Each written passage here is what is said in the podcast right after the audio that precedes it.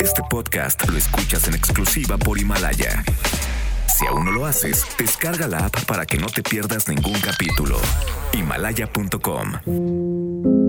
No llevábamos ni una semana indignados como país por el brutal feminicidio de Ingrid Escamilla en la alcaldía Gustavo Amadero cuando nos enteramos de la violación y el asesinato de Fátima de 7 años.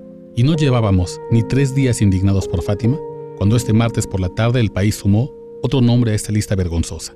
Recuérdelo bien, por favor, porque antes de ser asesinada con una hazaña inexplicable, ella pidió ayuda en redes sociales. Se llamaba Jacqueline Ramírez. Era una menor de edad que acababa de cumplir 17 años y la mataron tras denunciar a la policía. Las circunstancias que al parecer desembocaron en el feminicidio de Jacqueline Ramírez empezaron cinco días antes de que su cuerpo fuera encontrado en el costado de un camino, como si su ausencia no le doliera en el alma a su familia. Todo empezó con una escena ya común para los habitantes de Guerrero. El 13 de febrero, Decenas de usuarios de redes sociales que viven en la Costa Grande denunciaron que policías municipales de Coyuca de Benítez, a bordo de dos patrullas, estaban deteniendo personas en la calle y los obligaban a desbloquear sus celulares y enseñarles mensajes y fotografías privadas.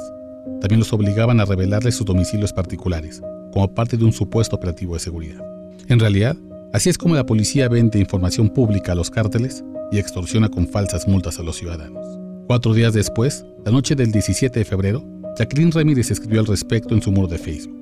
Lo hizo compartiendo dos fotografías de las patrullas y policías embosados que presuntamente acosaban a la gente. Ahí escribió una amarga queja. Se está perdiendo Cuyuca. En vez de que estén para ayudar a la gente, andan haciendo pura corrupción. En la misma publicación, un amigo suyo, Juan Ríos, le preguntó, ¿a ti no te han hecho nada? Jacqueline Ramírez entonces reveló que los policías municipales la acosaron, le pidieron su teléfono y también que se dejara fotografiar. Al negarse, una mujer policía la quiso golpear, pero se detuvo cuando Jacqueline Ramírez le gritó que era una menor de edad y que pondría una queja ante la Comisión Estatal de Derechos Humanos. Su amigo Juan Ríos le escribió, No des información tuya, ni número ni nada. Cuando salgas, llévate otro celular. La joven contestó que eso haría, pero que seguía muy molesta. Alguna vez esos policías ya la habían fotografiado en contra de su voluntad. Su penúltimo mensaje fue, No te preocupes, me sé defender solo. Otro amigo le escribió, Cuídate mucho, Jackie, no juegues con esos locos te pueden lastimar. Pero para entonces, el consejo había llegado demasiado tarde. Jacqueline Ramírez ya había sido asesinada. Ayer martes a las 8 de la mañana, se convirtió en la más reciente cifra del feminicidio infanticida.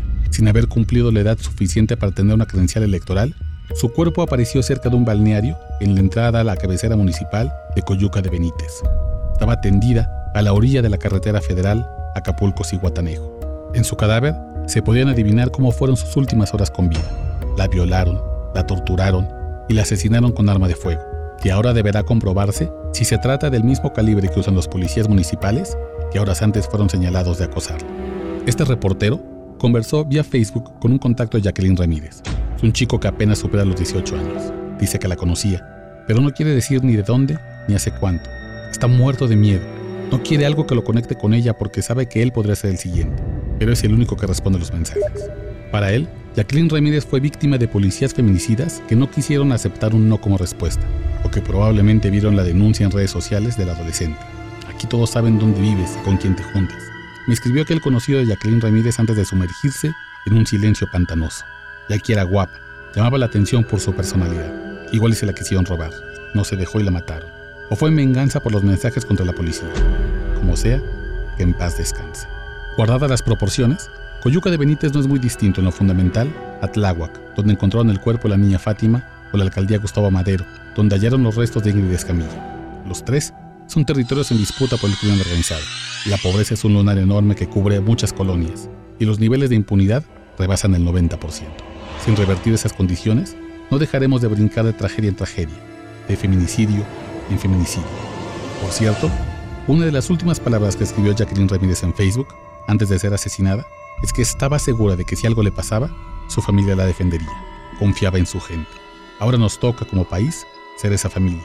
Y recuérdalo bien, por favor. Sin ella, sin Fátima, sin Ingrid, este país está incompleto. Y todos estamos un poco más rotos.